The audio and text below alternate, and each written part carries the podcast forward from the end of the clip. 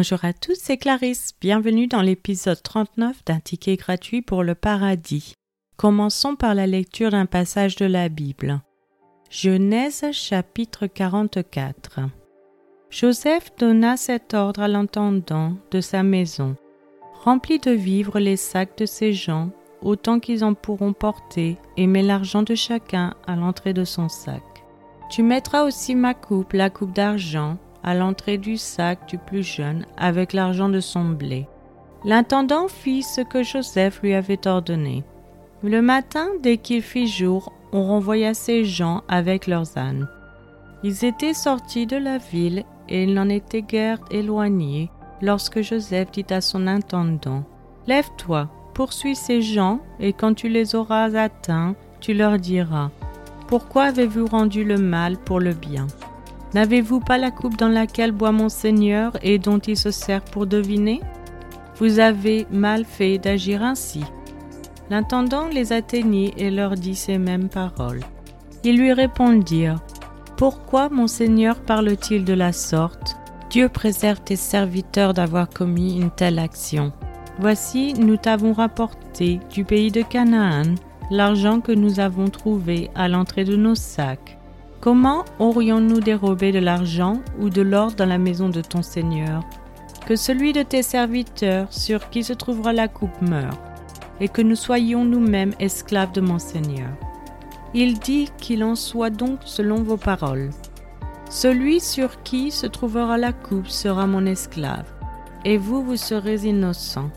Aussitôt, chacun descendit son sac à terre, et chacun ouvrit son sac. L'intendant les fouilla, commençant par le plus âgé et finissant par le plus jeune. Et la coupe fut trouvée dans le sac de Benjamin. Ils déchirèrent leurs vêtements, chacun rechargea son âne, et ils retournèrent à la ville. Judas et ses frères arrivèrent à la maison de Joseph, où il était encore, et ils se prosternèrent en terre devant lui. Joseph leur dit, Quelle action avez-vous faite? Ne savez-vous pas qu'un homme comme moi a le pouvoir de deviner? Judas répondit Que dirons-nous à mon Seigneur? Comment parlerons-nous? Comment nous justifierons-nous? Dieu a trouvé l'iniquité de tes serviteurs. Nous voici esclaves de mon Seigneur, nous et celui qui s'est trouvé la coupe. Et Joseph dit Dieu me garde de faire cela. L'homme sur qui la coupe a été trouvée sera mon esclave mais vous remontez en paix vers votre Père.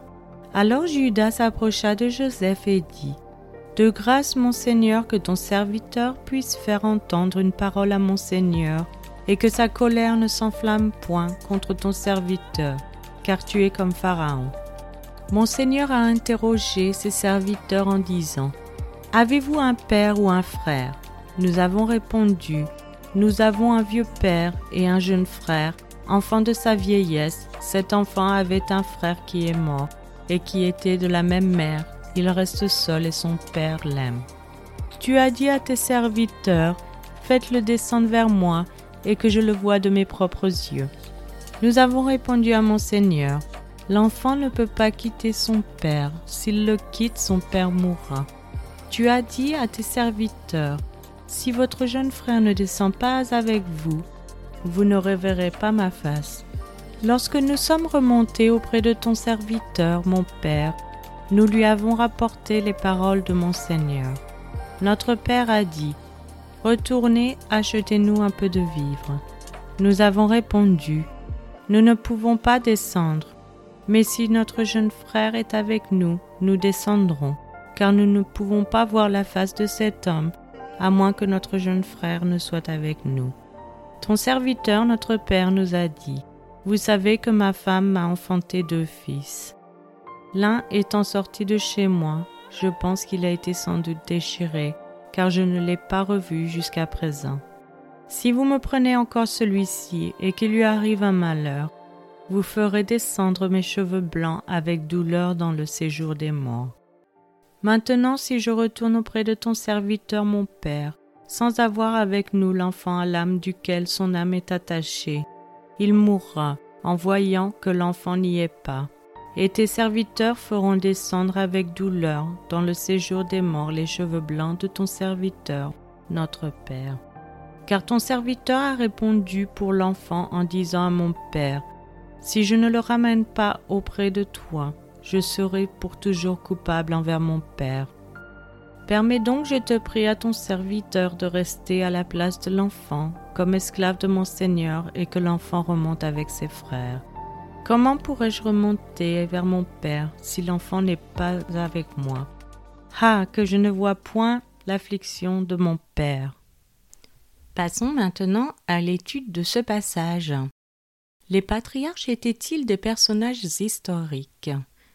Aucune mention des patriarches Abraham, Isaac et Jacob ou Israël, qui selon certains incluent les douze fils de Jacob, voire Actes chapitre 7 verset 8, où il est dit Puis Dieu donna à Abraham l'alliance de la circoncision, et ainsi Abraham, ayant engendré Isaac, le circoncis le huitième jour. Isaac engendra et circoncis Jacob, et Jacob les douze patriarches. Donc, euh, comme je le disais, aucune mention des patriarches n'a été trouvée dans les documents extra-bibliques de leur époque, et nous ne devrions pas non plus nous attendre à trouver de telles références. Vivant en nomades en marge des zones peuplées, les patriarches erraient entre les grands empires de Mésopotamie et d'Égypte, et leurs activités auraient été insignifiantes pour les scribes et analystes de cette époque. Les récits bibliques, qui de leur côté font peu de référence aux événements politiques de l'époque, sont néanmoins historiques et non mythiques ou fictifs. Les auteurs bibliques ont simplement sélectionné le matériel approprié à leurs objectifs théologiques. Il y a diverses raisons, en plus de l'engagement fondamental de la foi, pour nous d'accepter les récits bibliques comme historiquement fiables.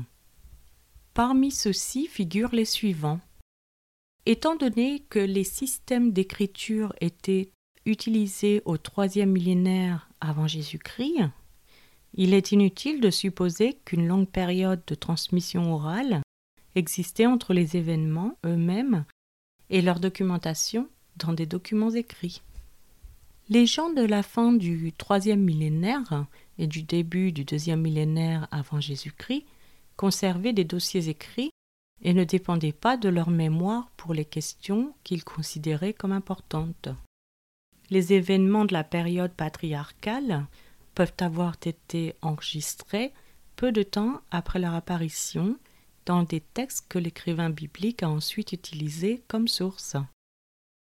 Des noms similaires à Sérug, Nahor, Terah, Abraham et Jacob apparaissent dans des documents de la première moitié du deuxième millénaire avant Jésus-Christ, montrant que ces noms étaient courants à cette époque. Vous pouvez le retrouver dans Genèse chapitre 11 ou l'épisode 9 de ce podcast, ou dans Genèse chapitre 25 ou l'épisode 22 de ce podcast.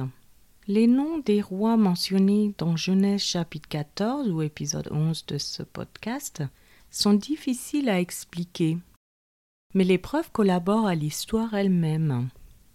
Apparemment, certains endroits mentionnés dans le récit patriarcal étaient peu habités à l'époque des patriarches et sont donc difficiles à expliquer archéologiquement.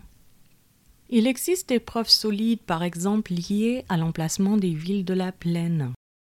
Dans Genèse chapitre 13, verset 12, où il est dit Abraham habita dans le pays de Canaan, et Lot habita dans les villes de la plaine, et dressa ses tentes jusqu'à Sodome. Et dans le chapitre 19, verset 29, Lorsque Dieu détruisit les villes de la plaine, il se souvint d'Abraham et il fit échapper Lot du milieu du désastre par lequel il bouleversa les villes où Lot avait établi sa demeure. Le voyage des patriarches n'est pas à considérer comme improbable. Des textes d'Ebla vers 2300 avant Jésus-Christ et de Cappadoce vers 2000 avant Jésus-Christ indiquent que les voyages, le commerce et les échanges se produisaient régulièrement dans tout le Proche-Orient ancien.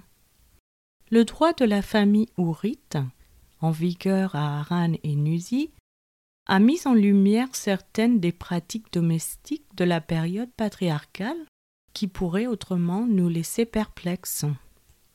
Un couple sans enfant à Nusie pouvait adopter un serviteur comme héritier.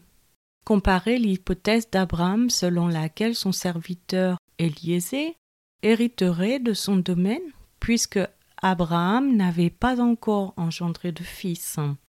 À voir dans Genèse chapitre 15, versets 2 et 3, où il est dit Abraham répondit Seigneur éternel, que me donneras-tu? Je m'en vais sans enfant, et l'héritier de ma maison, c'était Lisier, de Damas. Et Abraham dit Voici, tu ne m'as pas donné de postérité, et celui qui est dans ma maison sera mon héritier. Une autre parallèle a été trouvée dans une lettre de Larsan, une ancienne ville sumérienne sur l'Euphrate, indiquant qu'un homme sans enfant pouvait en effet adopter son esclave comme héritier. Des tablettes légales trouvées à Nusie démontrent qu'une épouse infertile pouvait donner sa servante à son mari dans le but de lui fournir un héritier qui pourrait ensuite être adopté par l'épouse. Selon ces textes, si plus tard elle donnait naissance à son propre fils, il remplacerait le fils de la servante en tant qu'héritier légitime. Comparez les récits de Sarah et d'Agar dans Genèse chapitre 16 versets 1 à 4 ou épisode 13 de ce podcast et chapitre 21 versets 8 à 10 dans l'épisode 18 et des servantes de Léa et Rachel dans Genèse chapitre 30 des versets 1 à 13 ou épisode 27. Les récits patriarcaux reflètent fidèlement des coutumes qui n'étaient pas pratiquées et des institutions qui n'existaient pas au cours des périodes ultérieures, dont certaines étaient même interdites en vertu des normes religieuses d'Israël plus tard. Par exemple, le mariage avec une demi-sœur, Abraham avec Sarah dans Genèse chapitre 20 verset 12, où il est dit De plus, il est vrai qu'elle est ma sœur, fille de mon père, seulement elle n'est pas fille de ma mère, et elle est devenue ma femme. Ou avec deux sœurs simultanément, Jacob avec Léa et Rachel dans Genèse chapitre 29 des versets 15 à 30, ou épisode 26 de ce podcast ou avec deux sœurs simultanément était permis à l'époque patriarcale, mais interdit dans la société israélite ultérieure. À voir dans Lévitique chapitre 18 verset 9 où il est dit Tu ne découvriras point la nudité de ta sœur, fille de ton père ou fille de ta mère, née dans la maison ou née hors de la maison. Et verset 18 Tu ne prendras point la sœur de ta femme pour exciter une rivalité en découvrant sa nudité à côté de ta femme pendant sa vie. Ce fait va à l'encontre de l'idée revendiquée par certains critiques que cette histoire aurait été inventée durant la période de la monarchie israélite. Ainsi, diverses sources contemporaines du Proche-Orient appuient l'historicité du récit de la Genèse. Dieu, comme nous le savons et le croyons, s'est révélé à des personnes réelles dans des contextes de temps et d'espace. C'est maintenant la fin de cet épisode. Je vous remercie à tous d'avoir écouté. Je vous donne rendez-vous chaque mercredi et dimanche matin à 7 heures française pour de nouveaux épisodes. Je vous souhaite une excellente journée. C'était Clarisse dans un ticket gratuit pour le paradis.